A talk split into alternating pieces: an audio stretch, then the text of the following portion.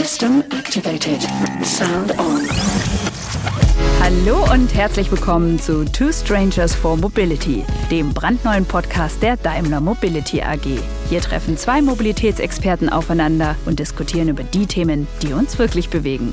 Wie komme ich auf dem Land von A nach B? Sind Elektroautos die Zukunft? Und warum verändert Corona unser Mobilitätsverhalten?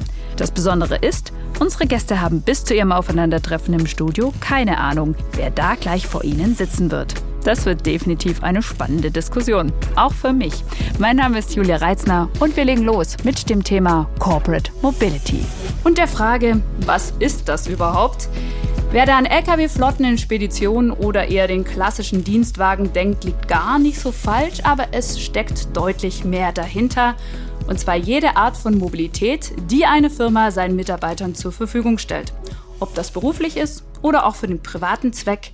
Gerade wenn es um Mobilität als Benefit geht, wächst das Angebot mittlerweile über die Fahrzeuge hinaus. Ich sage nur Dienstrad, Firmenticket, Mobility-Budget. Die Unternehmen spielen mit und probieren einiges aus im Mobilitätsmix, aber auch in Sachen Elektromobilität. Und die Politik, die sieht in den Unternehmen eine zentrale Stellschraube für eine erfolgreiche Verkehrswende, denn wir alle wissen, bis 2050 will Deutschland den Ausstoß von Treibhausgasen um 80 bis 95 Prozent senken. Und dazu habe ich eine Aussage mitgebracht, und zwar von der Initiative Agora Verkehrswende. Unternehmen können mit ihren großen Fuhrparks Einfluss auf den Fahrzeugmarkt nehmen und somit wichtige Impulse für die Entwicklung der Elektromobilität und die Verkehrswende geben. Und neben mir sitzt kein geringerer als unser größter Experte im Haus der Daimler Mobility AG, unser CEO Franz Reiner. Hallo Franz, schön, dass du da bist. Hallo. Jetzt habe ich dir diese schöne Aussage mitgebracht und frage dich, können Unternehmen die Mobilitätswende vorantreiben? Ja, definitiv. Äh, ich glaube, wir sind ein sehr großer Teil davon. Äh, gehört natürlich auch der Anwender mit dazu und äh, da müssen wir Produkte anbieten, die wir auch dem Kunden beziehungsweise dem Anwender so schmackhaft machen, dass er sagt, er will ein Teil von, dem ganzen, von der ganzen Bewegung sein. Seit 2009 bist du im Vorstand der Daimler Mobility AG und seit 2019 Vorstandsvorsitzender und jetzt sind wir hier in der ersten Episode unseres Podcastes Two Strangers for Mobility. Und ich glaube, da draußen weiß nicht jeder, was sich hinter der Daimler Mobility AG verbirgt. Ja, die Daimler Mobility AG operiert in 43 Nationen dieser Welt äh, mit unterschiedlichsten Produkten. Auf der einen Seite haben wir das Thema Leasing, Finanzierung und Insurance. Dann haben wir eine zweite Säule, über die wir heute sprechen. Das ist das Thema Flottenmanagement mit unserer Firma äh, Athlon, äh, die seit 2017 bei uns in der Familie ist. Und dann haben wir noch unsere Jurnau-Familie, äh, wo wir im Ride-Hailing und im Sharing-Segment äh, erfolgreich unterwegs sind. Wir sind ja noch nicht vollständig. Wir brauchen ja noch unseren zweiten Gast bei Two Strangers for Mobility. Und ich würde sagen, Franz, hast du eine Ahnung, wer da gleich kommen wird? Nee, aber ich bin schon riesig gespannt. Ja. wir haben dich jetzt auch ein paar Wochen auf die Folter gespannt. Genau. Deswegen würde ich sagen, wir öffnen die Türe wie an Weihnachten beim Adventskalender und schauen mal, wer da reinspaziert. Hallo. Aha. Ja, guten Tag. Ja, ein Mann, ganz ein Mann. klar. Ein junger Mann. Ein junger Mann. Und äh, den ganzen Weg hierher gefahren von Waldorf. Setz dich, lieber Steffen. Schön, dass du da bist. Und ich versuche jetzt an euren Gesichtern zu erkennen, ob ihr euch schon mal gesehen habt. Nee. Ich glaube nicht, nee. Ja, dann, dann noch nicht. Muss ich euch aufklären, würde ich sagen.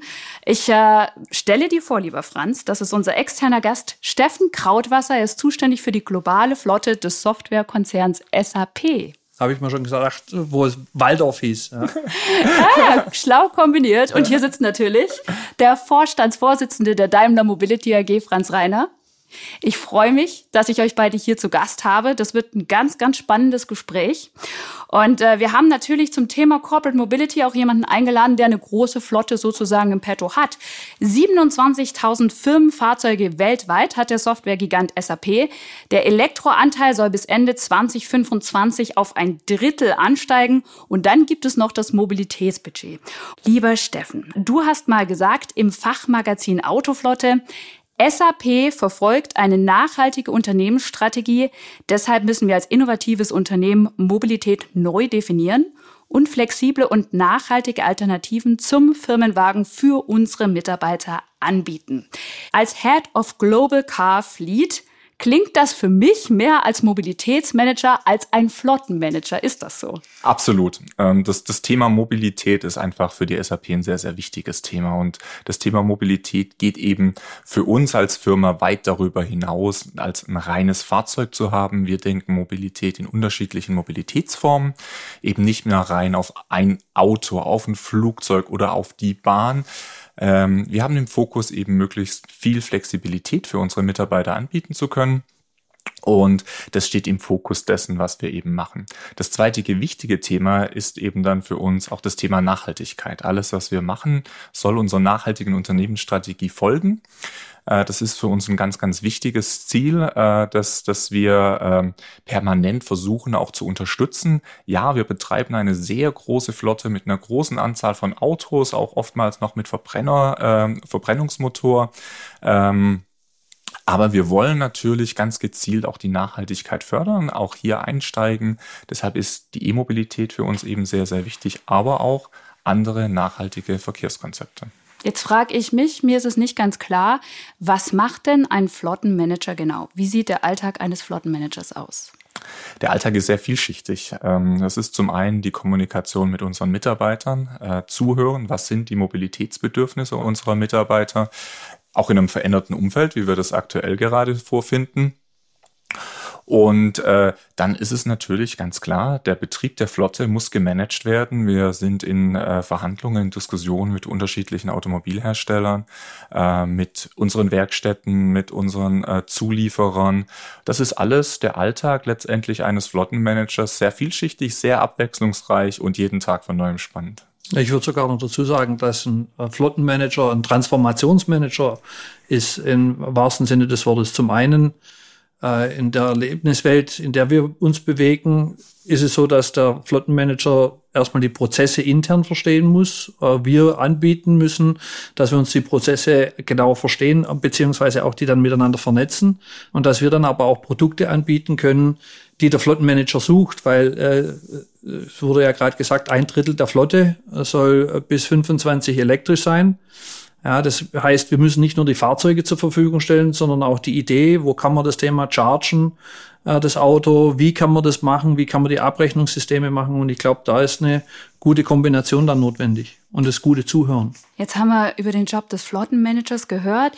Franz, du bist der Mobilitätsanbieter sozusagen und wir haben auch gehört, die Kundenbedürfnisse oder die Mobilitätsbedürfnisse und Anforderungen von Kundenseite ändern sich. Wie reagiert man da jetzt drauf?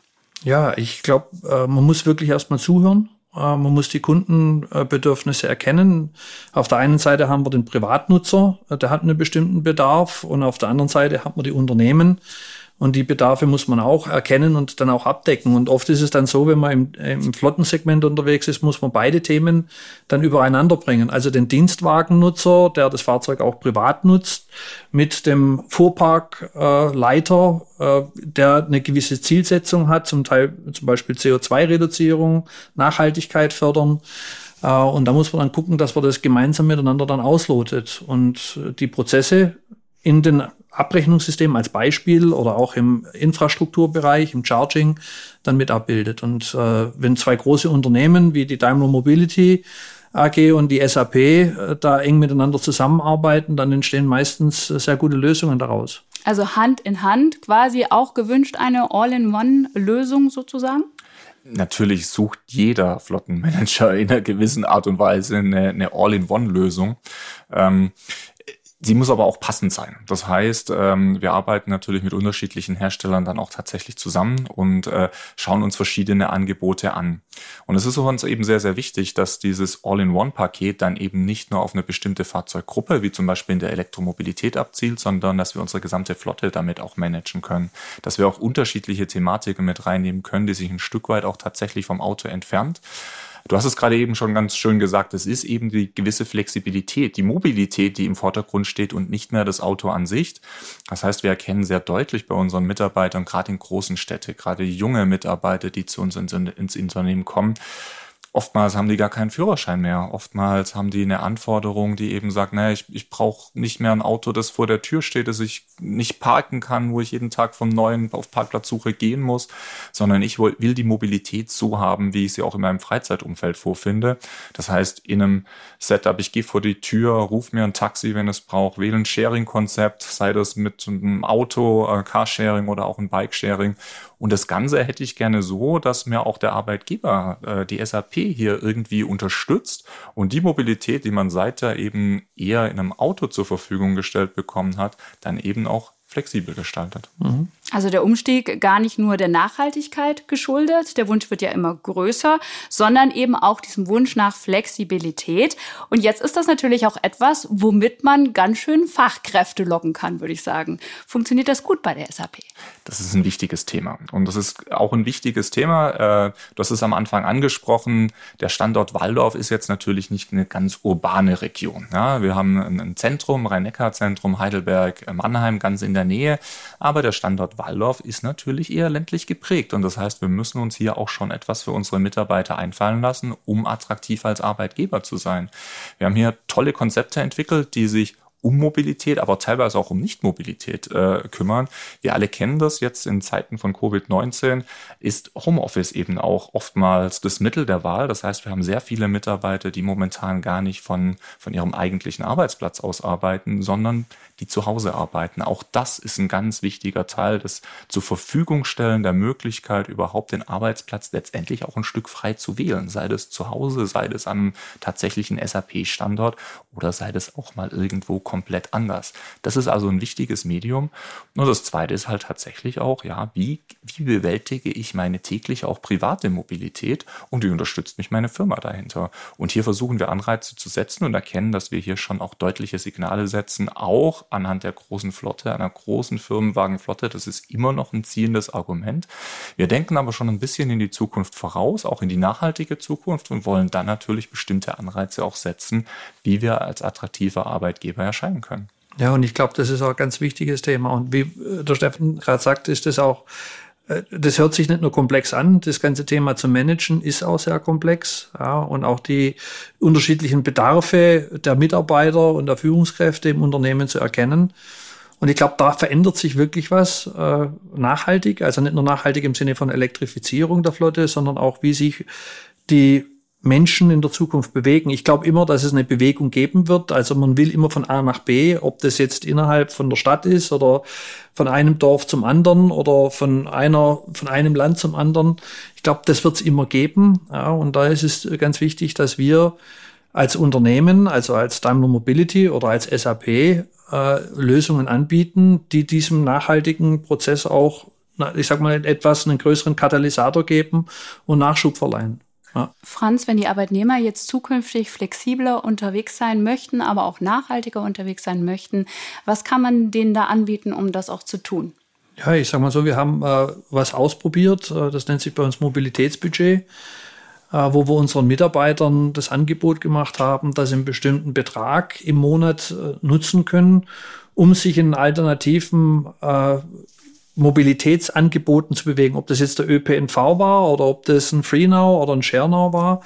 Äh, das haben wir getan, äh, sehr erfolgreich getan. Aber für uns ist es wichtig, dass wir auch als Mobilitätsanbieter ja auch uns da an der einen oder anderen Stelle hinterfragen und challengen. Und das haben wir mit dem Thema gemacht. Wir haben viele Fragen bekommen, warum bietet ihr als Mo Mobilitätsunternehmen und als Autohersteller ein Mobilitätsbudget an? Ja, äh, es wäre doch schön, wenn die alle mit Mercedes oder, äh, in die, oder mit dem Smart in die Firma kommen würden. Da hätte ich nur noch ein größeres Parkhaus gebraucht. Und von daher haben wir dann uns, ich sag mal, kreativ äh, die Frage gestellt, wenn wir was dem Kunde anbieten, sollten wir es auch mal selber ausprobieren und das haben wir dann getan. Ja, Steffen, ihr seid auch kreativ, ne? In Berlin jetzt gerade. Wir sind in eine sehr, ich wollte es gerade, ich wollte es gerade anschließend sagen, wir sind in eine, eine, sehr, sehr ähnliche Richtung gegangen. Wir haben uns genau die gleichen Gedanken gemacht, nicht als Anbieter eines Mobilitätsbudgets oder äh, äh, per se, sondern wie können wir letztendlich unsere Mitarbeiter bedienen? Und äh, wir haben schon sehr früh, ungefähr vor zwei Jahren, mit diesen Überlegungen angefangen und sind an dem Punkt gewesen, wo wir gesagt haben, hier, hier gibt's eigentlich noch nicht wirkliche Anbieter auf diesem Markt, die das vollumfänglich machen können. Unsere Idee war zum damaligen Zeitpunkt dann zu sagen, ich gebe unseren Mitarbeitern die Möglichkeit, über eine, über eine App, über ihr Smartphone eine Möglichkeit, Mobilität zu buchen. Das heißt, ich rufe mir ein Taxi, ich buche mir ein, ein ÖPNV-Ticket oder ich nehme an einem Bike-Sharing-Konzept teil und kann mir dann eben sagen, ich bin, möchte heute von A nach B kommen und ich kriege die beste Option letztendlich gezeigt, sei das nach Nachhaltigkeitsgesichtspunkten, nach Kostenaspekten oder auch einfach nach einem zeitlichen Aufwand, den ich dazu bewältigen muss, um die Strecke von A nach B zu machen.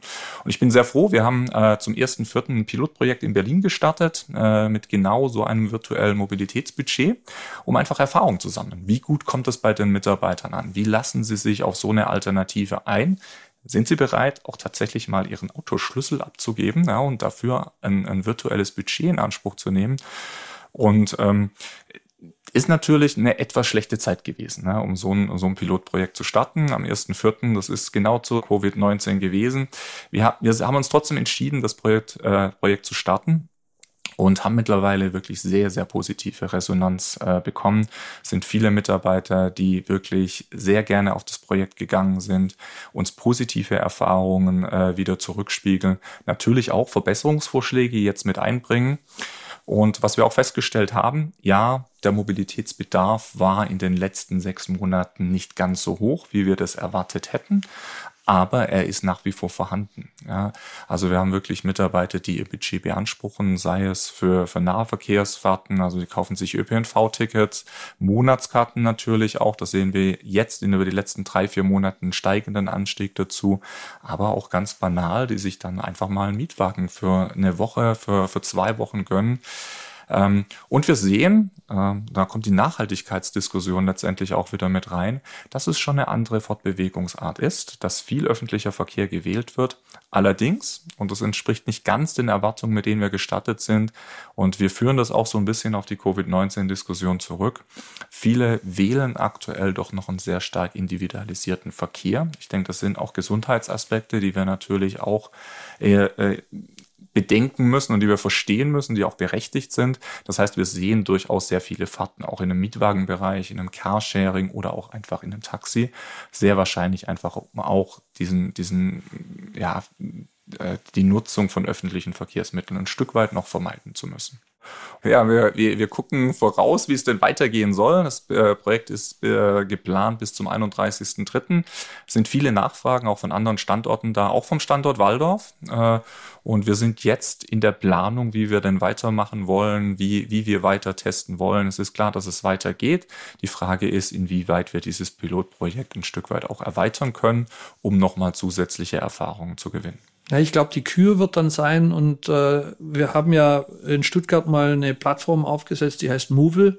Die wurde dann zu ReachNow ähm, und da haben wir jetzt mit der Deutschen Bahn gemeinsam mit unserem Joint Venture Partner BMW äh, Mobimeo und dort haben wir die Idee entwickelt, dass wir gerade diese Anbindungen von unterschiedlichsten Themen, jetzt den urbanen Raum mit dem weniger urbanen Raum, in der Vernetzung dann hinbekommen. Und äh, da glaube ich, wenn wir diese Schnittstellen dann in der Zukunft auch nochmal ein bisschen äh, besser spielen können, die Unternehmen, die das Thema Dienstleistung nutzen und die Unternehmen, die die Dienstleistung anbieten, dass wir da, wenn wir die Schnittstelle besser spielen, einen Mehrwert für unsere Mitarbeiter und am Ende des Tages eine Nachhaltigkeit erzeugen können. Ja. Und ich glaube, da gibt es dann eine Koexistenz von vom Fahrrad, vom Roller, vom Bus, von Bahn und dann auch noch vom Auto die Zusammenarbeit ist in, in dem Aspekt einfach sehr, sehr wichtig. Es, es ist noch eine sehr frühe Phase, es sind erste Angebote am Markt, die auch ganz gut sind. Ich denke, was so ein Projekt steht und fällt einfach auch mit der Einfachheit für den Mitarbeiter. Für ihn muss es sehr, sehr einfach sein, Dienstleistungen zu bekommen, eine Abrechnung zu bekommen, möglichst im Voraus.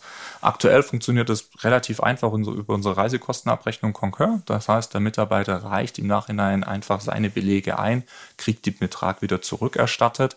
Das funktioniert sehr, sehr gut. Wir haben damit auch eine direkte Anbindung an ein Payroll-System. Aber genau diese Integration, die ist eben sehr, sehr wichtig. Und wenn wir es jetzt noch schaffen, zusätzliche Mobilitätsformen bei der Buchung auch zu integrieren, dann sind wir auf einem wirklich guten Weg und haben letztendlich auch Voraussetzungen für die Zukunft geschaffen. Genau. Ja. Deswegen sitzen wir an einem Tisch, um Hand in Hand quasi zu arbeiten. Und ich muss sagen, persönlich, ich fand dieses Mobilitätsbudget ganz toll. Ich bin nur noch gerollert durch die ganze Stadt mit diesen Elektrorollern. Das ist sensationell. Und ich habe die Arbeitnehmer jetzt auch mal gefragt, wie sie das so empfunden haben, das Mobilitätsbudget.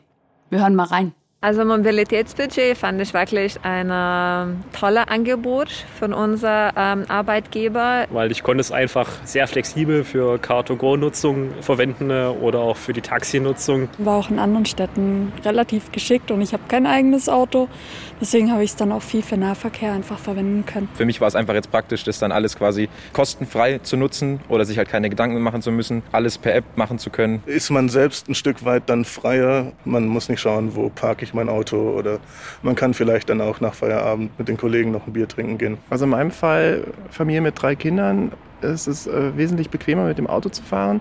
Wenn ich jetzt keine Familie und keine Kinder hätte, ähm, dann würde ich äh, eher das äh, Mobilitätsbudget bevorzugen wegen der Flexibilität. Hätte ich die Wahl zwischen zwei identischen Arbeitgebern, wo das Mobilitätsbudget entscheidend ist, dann wäre es natürlich ein Ausschlag. Dann schon nochmal ein Benefit, der sehr nett ist und auch wertschätzend rüberkommt. Franz, Dienstwagen oder Mobilitätsbudget? Äh, vor Covid-19 bin ich sehr viel gereist. Äh, ich habe ja vorhin erwähnt, wir sind in 43 Ländern und meinen Job äh, seit letztem Jahr im Mai angenommen. Dann habe ich versucht, dort, wo ich Blacklane nutzen konnte, Blacklane genutzt oder in China Star Rides.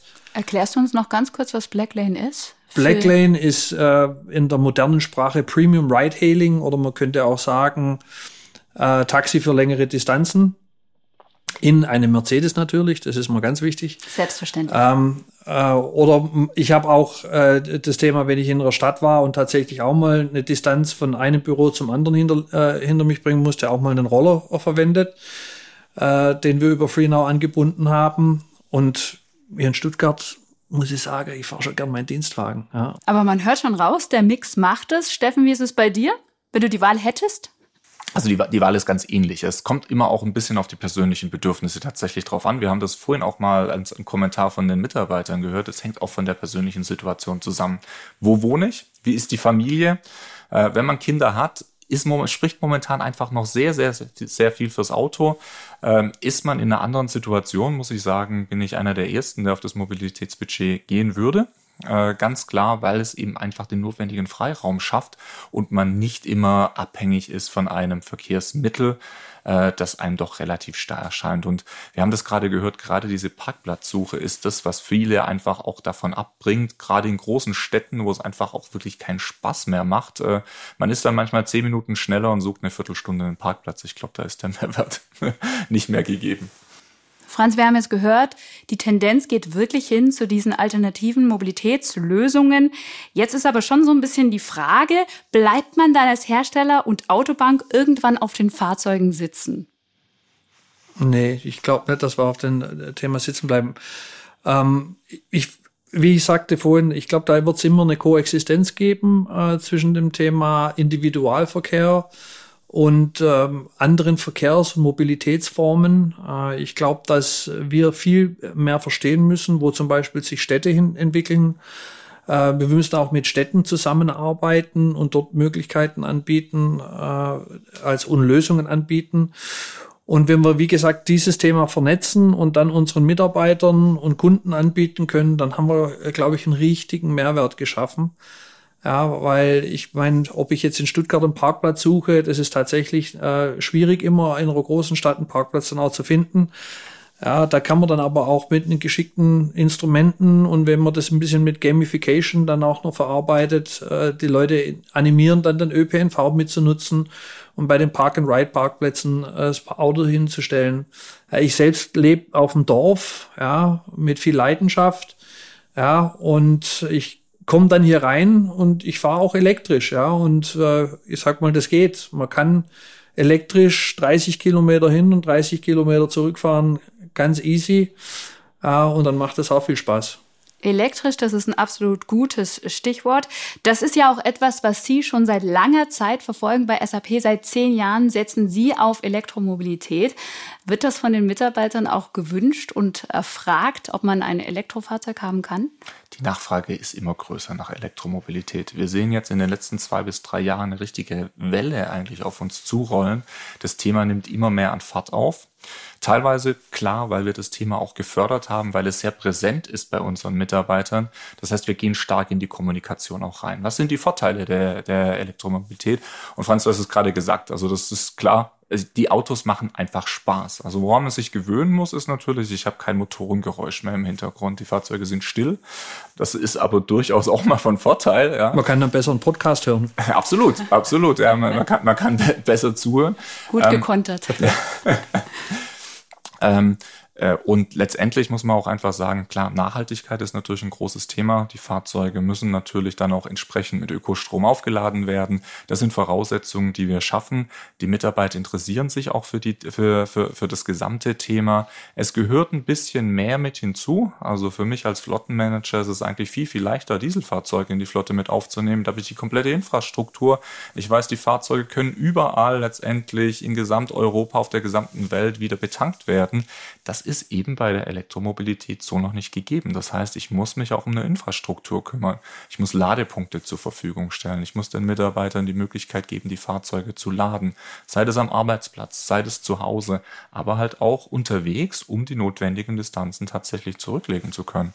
Und das ist genau das, was bei vielen so langsam auch tatsächlich ähm, äh, kommt. Man, man stellt einfach fest, naja, meine tägliche Mobilität ist eben nicht, dass ich 500, 600 Kilometer weit fahre, sondern die tägliche Mobilität ist, ja, wie du es gerade auch beschrieben hast, ich fahre eben morgens zum Arbeitsplatz. Das ist eine Strecke von 10 bis 30 Kilometern irgendwo im Schnitt. Das kann ich sehr gut mit dem Elektrofahrzeug oder auch tatsächlich anfangs mit dem Hybriden zurücklegen.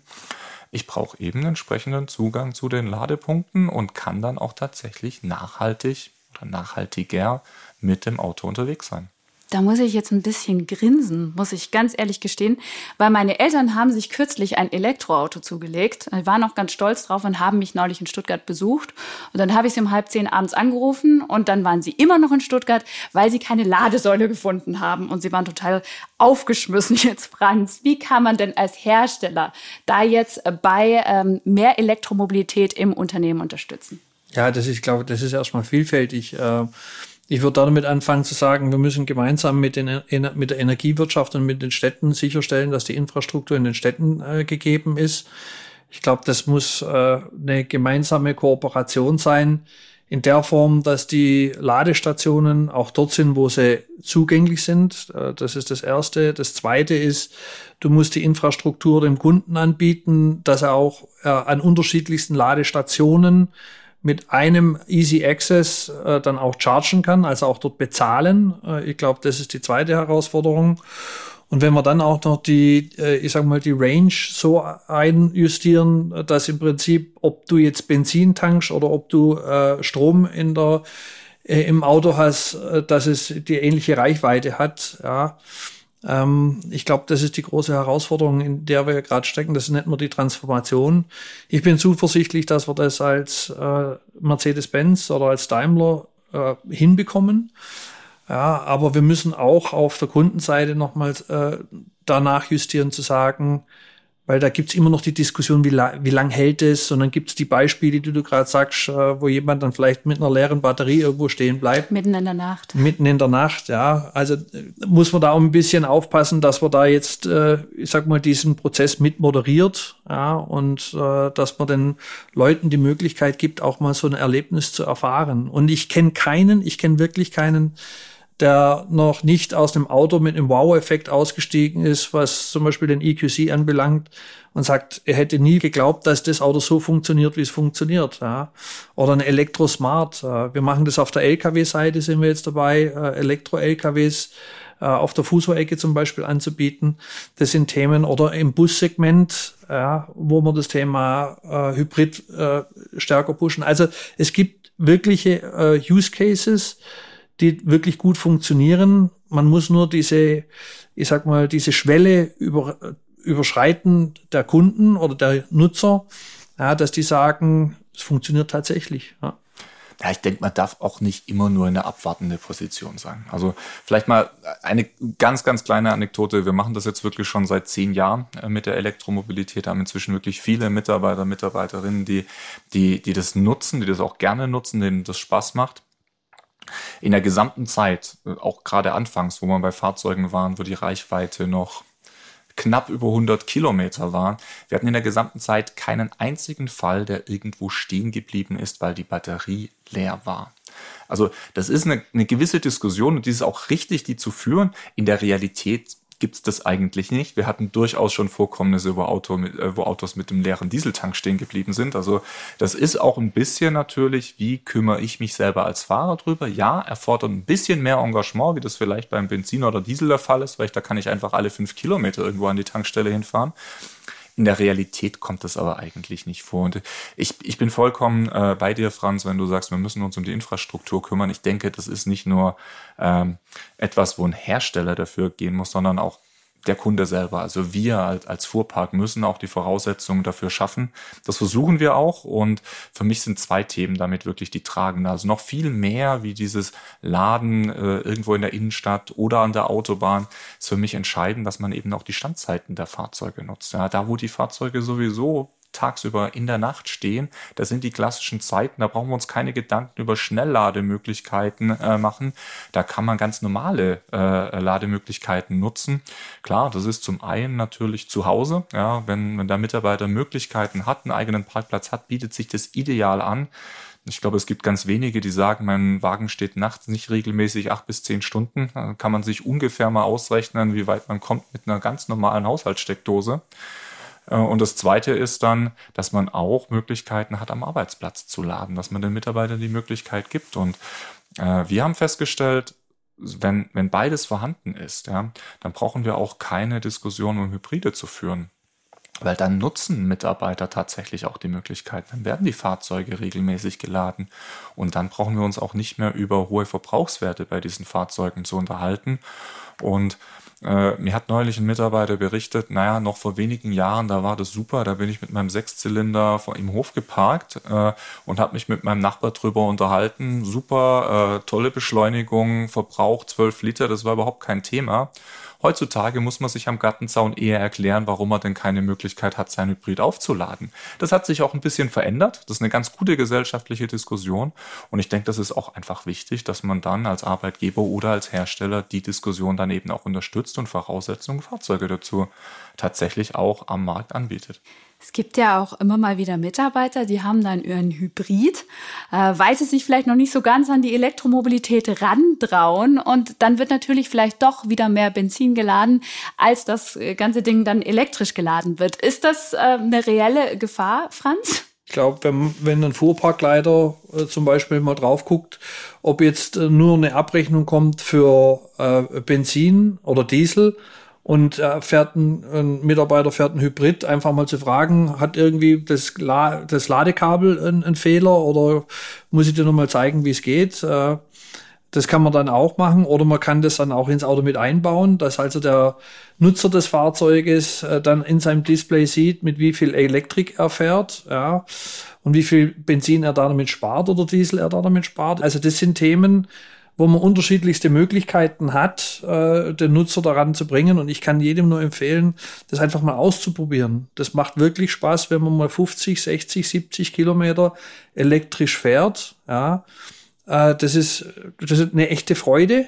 Ja, da kann man auch Leidenschaft dafür entwickeln. Und dann sind die äh, restlichen 200 Kilometer, die da man irgendwann nochmal mit voll elektrisch fahrt, ja, auch überhaupt keine Fragen. Dann wird man dann tatsächlich das Nutzungsverhalten sich überlegen, wo fahre ich jetzt hin, welche Strecken fahre ich. Und dann plant man halt ein bisschen vor. Steffen, das bedeutet ja quasi auch, dass ein Fuhrpark immer digitaler werden muss, oder? Absolut. Äh, es, es führt kein Weg mehr an der Digitalisierung vorbei. Die Zeiten, in denen man handschriftlich per Excel seinen Fuhrpark gemanagt hat, sind aus meiner Sicht lange, lange passé. Geht auf der Größe, aufgrund der Größe des Fuhrparks natürlich auch gar nicht mehr. Das, das würde man nicht mehr verwalten äh, äh bekommen. Aber die Zeiten werden digital. Und äh, die Daten, die digital zur Verfügung stehen, müssen in die Systeme integriert werden. Das ist wichtig. Ähm, und äh, Franz, du hast es gerade gesagt, für uns ist es nicht etwas, wo wir Mitarbeiter kontrollieren wollen, teilweise auch gar nicht können. Ähm, sondern wir wollen über proaktive Kommunikation Mitarbeiter eben Anreize zu setzen, die Fahrzeuge dann auch richtig zu nutzen. Hybride sind ganz klar eine Brückentechnologie. Das ist eine Hinführung tatsächlich zu Vollstromfahrzeugen, zu den äh, BEV-Fahrzeugen, um erste Erfahrungen damit zu sammeln. Und das ist das ist eben auch für uns die Strategie letztendlich zu sagen, na, wir wollen Mitarbeiter Erfahrungen sammeln lassen mit solchen Fahrzeugen, damit wir sie in einem zweiten Schritt dann letztendlich auch nochmal einen Schritt weiter bekommen und dann eine noch nachhaltigere Lösung zur Verfügung stellen können. Ich denke, das ist aber aktuell eine absolut notwendige Situation und notwendige Vorgehensweise, um einfach diese Hürde und auch ein Stück weit die Angst vor der Elektromobilität äh, nehmen zu können. Einhergehend, absolut ganz klar, die Fahrzeuge werden immer digitaler. Äh, derjenige, der äh, mit Öl unterm Fahrzeug liegt und das Fahrzeug repariert, das wird seltener. Es geht um die Konnektivität äh, der Daten, der Fahrzeuge, aber auch die Informationen, die das Fahrzeug zur Verfügung stellt. Nicht nur uns als Fuhrpark, sondern eben auch dem Mitarbeiter, damit er eben selber messen kann, was habe ich denn jetzt eigentlich getan und wo kann ich mich letztendlich ein Stück weit auch nochmal verbessern. Wir versuchen die Transparenz schon sehr lange für unsere Mitarbeiter auch tatsächlich zu schaffen. Wir zeigen ihnen auf, wie ihr aktueller Verbrauch ist. Das kann jeder Mitarbeiter einsehen. Übrigens nicht nur Verbräuche, sondern auch tatsächliche Kosten ihres Firmenwagens, um da eine gewisse Wahrnehmung dann auch tatsächlich zu schaffen. Und je mehr wir letztendlich mit diesen Daten auch spielen können, Anreize setzen können, umso wichtiger ist es natürlich, man darf aber auch eines nicht vergessen, und das ist äh, die Diskussion, die wir glücklicherweise immer mit unseren Sozialpartnern führen dürfen, und das meine ich jetzt ganz ernsthaft, denn es geht hier auch um Datenschutz, es geht um Performance- und Leistungskontrolle. Das muss eben gegeben sein, und das müssen wir letztendlich auch als Unternehmen sicherstellen für unsere Mitarbeiter, dass wir hier nicht in einen gewissen Graubereich einfach reinkommen. Ja, ich glaube, das ist ein ganz wichtiges Thema. Wir haben zum Beispiel auch, also im Flotten, äh, im, im, im Retail-Segment haben wir ein Produkt, was bei uns heißt Pay as you drive. Ja. Das heißt also, der Kunde hat eine Versicherungsleistung mit uns abgeschlossen und äh, er zahlt entsprechend seines Fahrverhaltens. Ja, und ich gehe mal davon aus, dass es bei SAP nicht anders ist wie bei anderen großen Unternehmen, dass das Thema Flotten betreiben eine Groß Größenordnung an Kosten verursacht, ja, wo man sich schon das eine oder andere Mal Gedanken macht, wie könnte man da vielleicht eine effizientere äh, Ausgestaltung nutzen. Und wenn man dann zum Beispiel einem Dienstwagennutzer anbietet, zu sagen, wenn du ordentlich fährst, dann hat das Einfluss auf unsere Versicherungsprämie. Ja, und wenn man ihm dann über seine App, also nicht fürs Unternehmen, sondern zeigt, wie er fährt und wie viel er dann auch an zusätzlichem Wert dann fürs Unternehmen geschaffen hat, dann ist, sind das die Momente, wo ich sage, da entsteht eine Win-Win-Situation für beide. Ja. Äh, und das kann man auch alles im gesetzlichen Rahmen dann äh, richtig machen. Also, und das sind so die Sachen, wo ich wirklich glaube, da können wir durch die Digitalisierung und die Konnektivität im Auto noch viel, viel mehr erzeugen. Ja, oder auch um, aus dem Dashboard heraus zahlen. Ja, warum muss ich aus, aussteigen, sondern ich kann im Prinzip im Auto sitzen bleiben, die Betankung bezahlen und äh, oder ich habe eine, eine Pizza bestellt und die zahle ich über mein Dashboard. Also das sind alles so Sachen, über die wir nachdenken. Ja, und das sind dann die Möglichkeiten, die wir dann auch mit großen Unternehmen gemeinsam entwickeln können, beziehungsweise denen dann in der Zukunft auch anbieten. Ich sehe schon die erste Pizzarechnung bei mir im genau. auf der Kostenstelle. genau. Ja, das ist natürlich ein schönes Schlupfloch. Steffen, wo steht ihr da schon, wenn du das jetzt hörst? Ich denke, äh, wir, wir gehen viele Ansätze in eine ähnliche Richtung. Ja, also das, das sind alles Themen, die sozusagen nicht neu sind. Äh, das, das sind Themen, wo wir versuchen, letztendlich auch als Fuhrpark in die Digitalisierung tatsächlich äh, zu kommen. Ähm, letztendlich muss man aber auch sehen, wie kann man diesen Weg komplett gehen? Wie, wie, wie kann man diesen Weg komplett bestreiten? Jetzt sind wir ein Fuhrpark, der einfach aus unterschiedlichen Herstellern besteht. Wir haben äh, einen sehr großen Anteil äh, von Mercedes-Benz in der Flotte, haben aber auch andere Hersteller mit, mit dabei. Und letztendlich ist es hier für mich als Fuhrparkleiter einfach wichtig, dass wir die Daten dann auch tatsächlich konsolidieren können, dass wir sie auswerten können und dann eben auch äh, transparent und nutzbar machen für den Mitarbeiter. Und hier geht es einfach wieder letztendlich wirklich um diese Transparenz, die man einfach gewährleisten muss, um diese Nutzung der neuen Möglichkeiten, damit man eben auch als, als Fahrer von so einem oder Fahrerin von einem Fahrzeug erkennt, wo liegt denn der Mehrwert für mich da drin, dass ich solche Daten bekomme. Und das ist ganz, ganz wichtig. Und ähm, das ist letztendlich auch der Ansatzpunkt gerade bei Elektrofahrzeugen, bei Hybridfahrzeugen, wo wir sagen, das ist das, was, was die Mitarbeiter auch tatsächlich benötigen. Und das ist auch das, was wir ausgetestet haben. Wir haben uns vorhin mal über Ladepunkte. Wir sehen einfach, dass wir den Benzinverbrauch nach unten bekommen können, wenn wir Ladepunkte zur Verfügung stellen können. Und dann gehen eben diese Nachhaltigkeitskennzahlen, dann gehen die Finanzkennzahlen beide in die gleiche Richtung, Hand in Hand.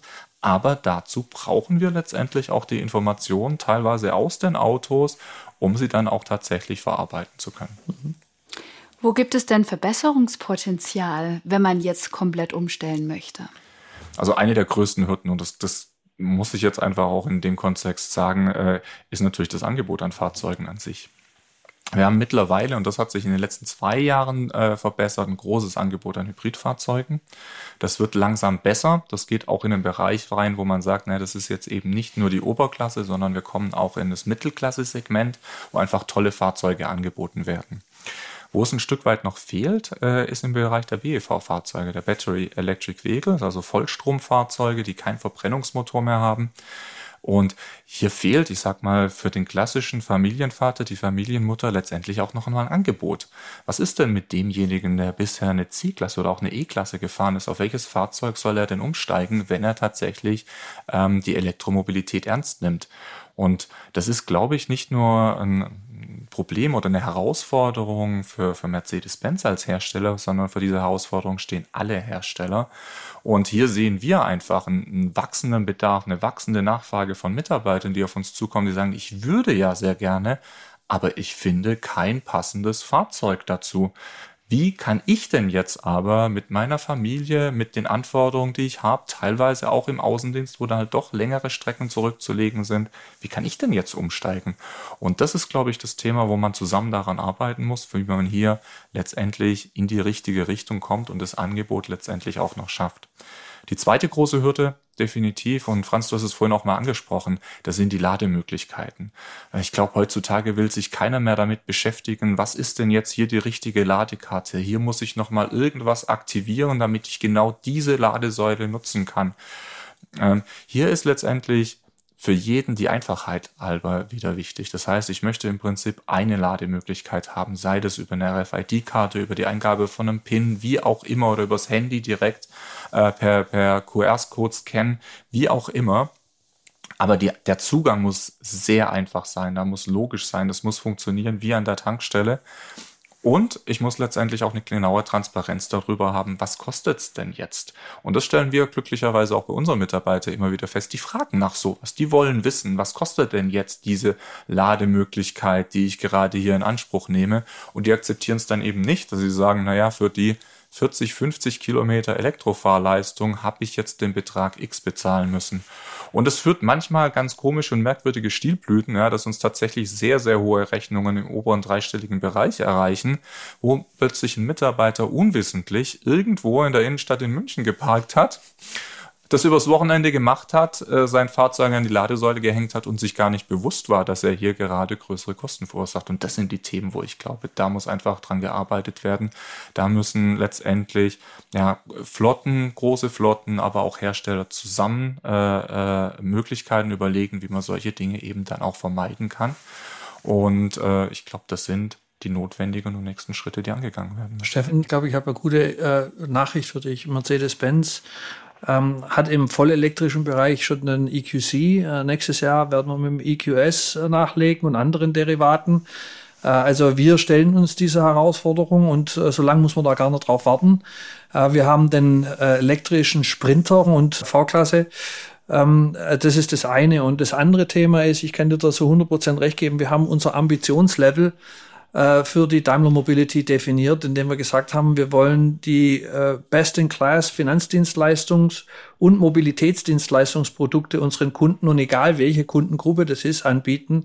Die müssen intuitiv sein, äh, mhm. die müssen flexibel sein und sie müssen digital sein weil ich kann da nur zu 100 Prozent zustimmen, was du gesagt hast. Wenn jemand äh, mit seinem elektrischen Fahrzeug irgendwo hinfährt und das Kundenerlebnis beginnt dann mit einer Herausforderung zu sagen, wie kriege ich jetzt tatsächlich Strom in das Auto rein, äh, dann hilft es nicht. Deswegen müssen wir wirklich so denken, dass es einfach ist für den Kunden, das Produkt in seiner Ganzheit zu nutzen. Und dann dürfen wir nicht nur im Auto denken, sondern wir müssen ums Auto herum auch mitdenken. Und das ist die große Herausforderung. Ja. Wir stellen uns dem.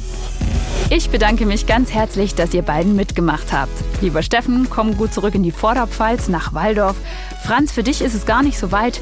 Einmal zehn Minuten auf den Pragsattel. Herzlichen Dank und allzeit gute Fahrt. Und für euch da draußen, schaltet auch zur nächsten Podcast-Folge wieder ein, wenn es heißt Two Strangers for Mobility, ein Podcast der Daimler Mobility AG. Wenn es euch gefallen hat, abonniert uns, liked uns oder lasst uns einen Kommentar da. Und wenn euch ein bestimmtes Thema interessiert, dann macht einen Themenvorschlag und schreibt eine Mail an mobility-podcast.daimler.com. Die nächste Folge Two Strangers for Mobility gibt es wieder in zwei Wochen. Wenn ihr nicht zu lange warten könnt, dann schaut bei unseren Kollegen von Daimler vorbei und deren Podcast Headlights und lernt die Jobprofile bei Daimler kennen.